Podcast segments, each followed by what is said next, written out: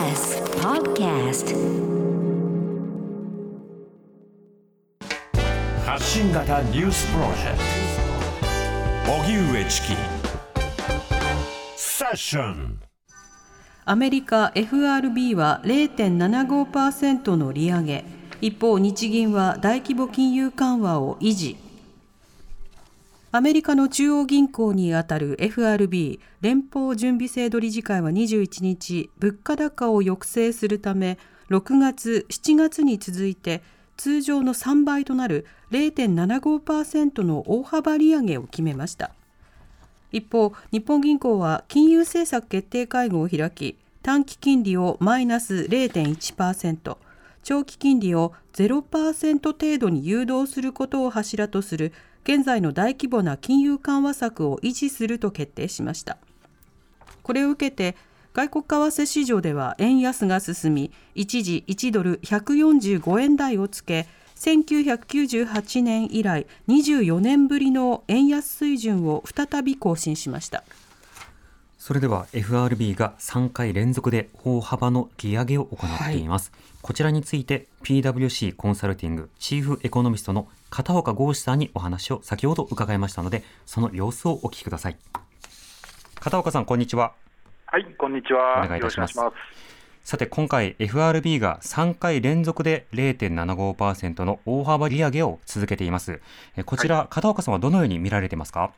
はいあのまあ一言で言いますと、そのジャクソンホール会合のですね8月末の流れを引き継ぐ形で、はい、まあ、物価上昇率の高止まりが続いていると、まあ、こうした状況で、ですねその FRB としては、えーまあ、0.75%の利上げを3回連続というのはかなり異例な事態になっているわけですけれども、うん、まあ、そこまでやらないと、ですねその物価を、えー、沈静化させることが難しいと、はい、まあ、そういう、まあ、決意のですね表れだと、まあ、こう理解しています。うん。まあ、そこまでこのインフレ対策を講じるのだということ見られるわけですが、はい、そもそもこの利上げを行うことによって、どうしてインフレの抑制につながるのか、このメカニズム、いかがでしょうか？はいあの金利を引き上げると、まあ、あの正確に言いますと、FRB が設定しているですねその、えー、フェデラルファンドレートという政策金利があるんですけれども、はい、まあ、これを引き上げるんですけれども、まあ、この金利を引き上げますと、ですね、えー、それに関連して、例えば住宅ローンの金利ですとか、うん、ないしは、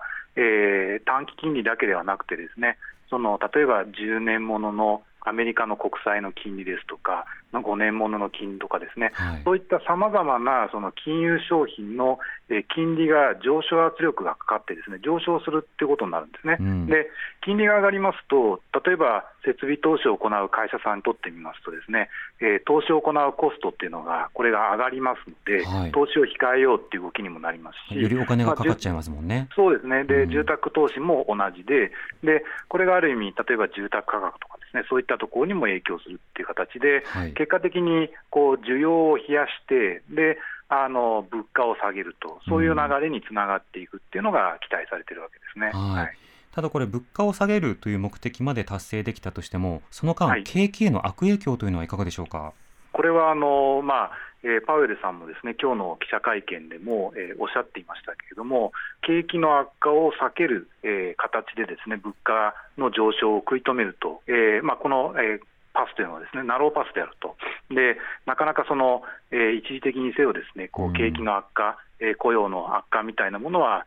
まあ、残念ながら避けられないといったニュアンスのお話をされていました。はい、で、えーまあ、同時のタイミングでですねその、まあ、FRB、FOMC の中でそのえー、各委員のですねその見通しというものを同時に出しているんですけれども、えー、まあ、それを見ますと、ですね今年中に、まあ、金利の上昇、政策金利の上昇というのが、これが、えー、あと1.2%強ですかね、はい、えー、まあ、行われる可能性が高いということが示唆されています。ですから、そういう意味でいきますと、まあ、0.75%と、それからまあ0.5%の利上げという形ですね、えー、あと、まあ今年中はあと2回会合があるんですけれども、えー、あの今と同じぐらいの利上げっていうのを連続してやっていく、まあ、予定がありますと、まあ、そこのもとで、まあ、経済状況ということでいきますと、今年のアメリカ経済、えーまあ、政策委員の方々の見通しという意味では、ほとんどゼロ成長になると、まあ、そういう見通しを置いていますので、ですから、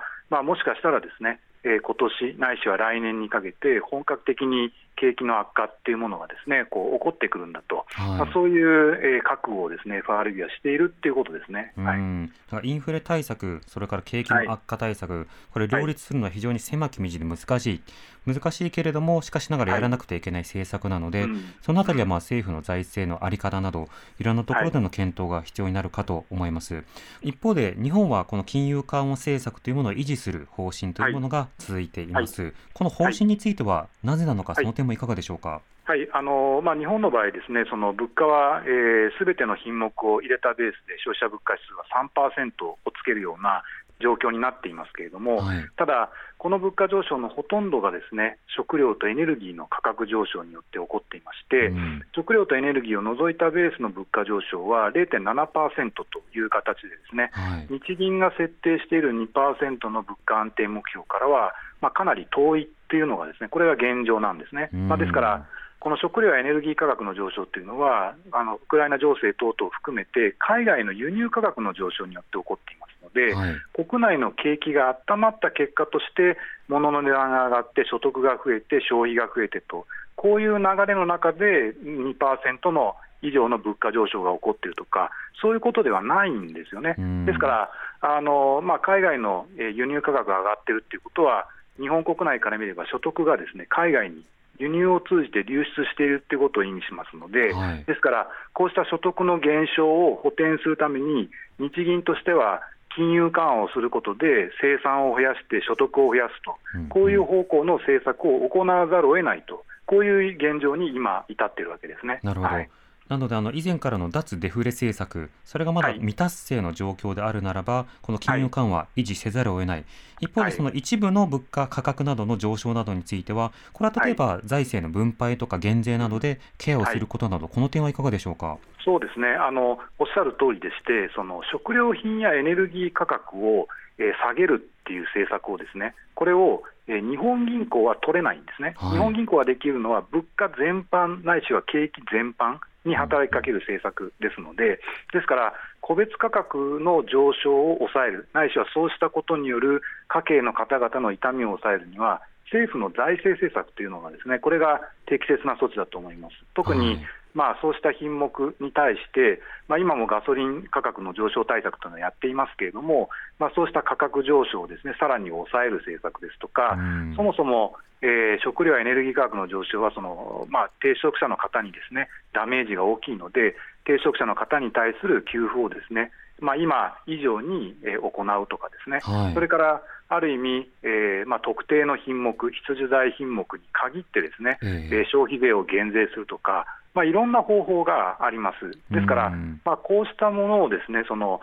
えー、家計の方の痛みが大きいのであれば、やはりより大胆にですね、はい、やっていく必要が、私は当面あるんじゃないかなと。まあ、そんなふうに思いますね。一方で、この金融政策の金融緩和については、もう当初から、はい、いやいや、出口戦略どうするんだとか、はい、インフレがどう越したらどうなんだというような論法がありまして、今のアメリカを見てみろというような論法も最近は出ているように思います。これはいかがでしょうか？えーとですね、あの今起こっていることというのは、ある意味、アメリカが物価上昇を許容した結果、起こっていることなんですね。はい、ですからあの、まあ、アメリカは目標インフレ率よりもはるかに高い物価上昇になってしまった結果、利上げに追い込まれていると、でそのことがある意味、ドル高という形になって、ですね、うん、対面としては、え世界各国の、えアメリカを除く通貨が安くなっていると、こういう状況なんですね。はい、でこれは見方を変えれば、アメリカの物価上昇に世界各国の物価がどんどん差押せされていくと、はい、そういう現象であるとも言えるんですね。で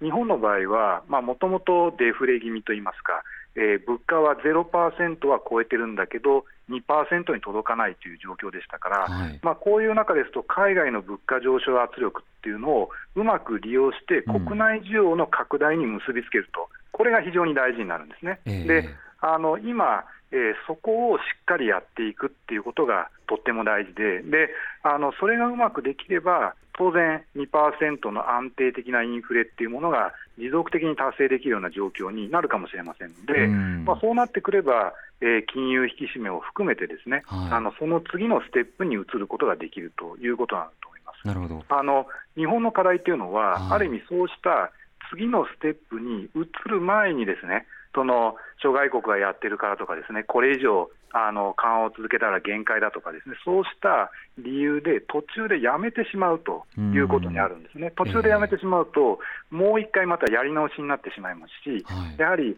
金融政策、財政政策といった経済政策に対する信任も失われますので、うん。ですから、まあ、こういったものをですねやっぱり失敗という形で今後繰り返してはいけないっていうのが、これが私自身ですね、今の足元の状況を見て思うところです。そうですね。わかりました。片岡さん、ありがとうございました。はい、どうもありがとうございました。PWC コンサルティングチーフエコノミストの片岡剛志さんにお話を伺いました。荻上チキ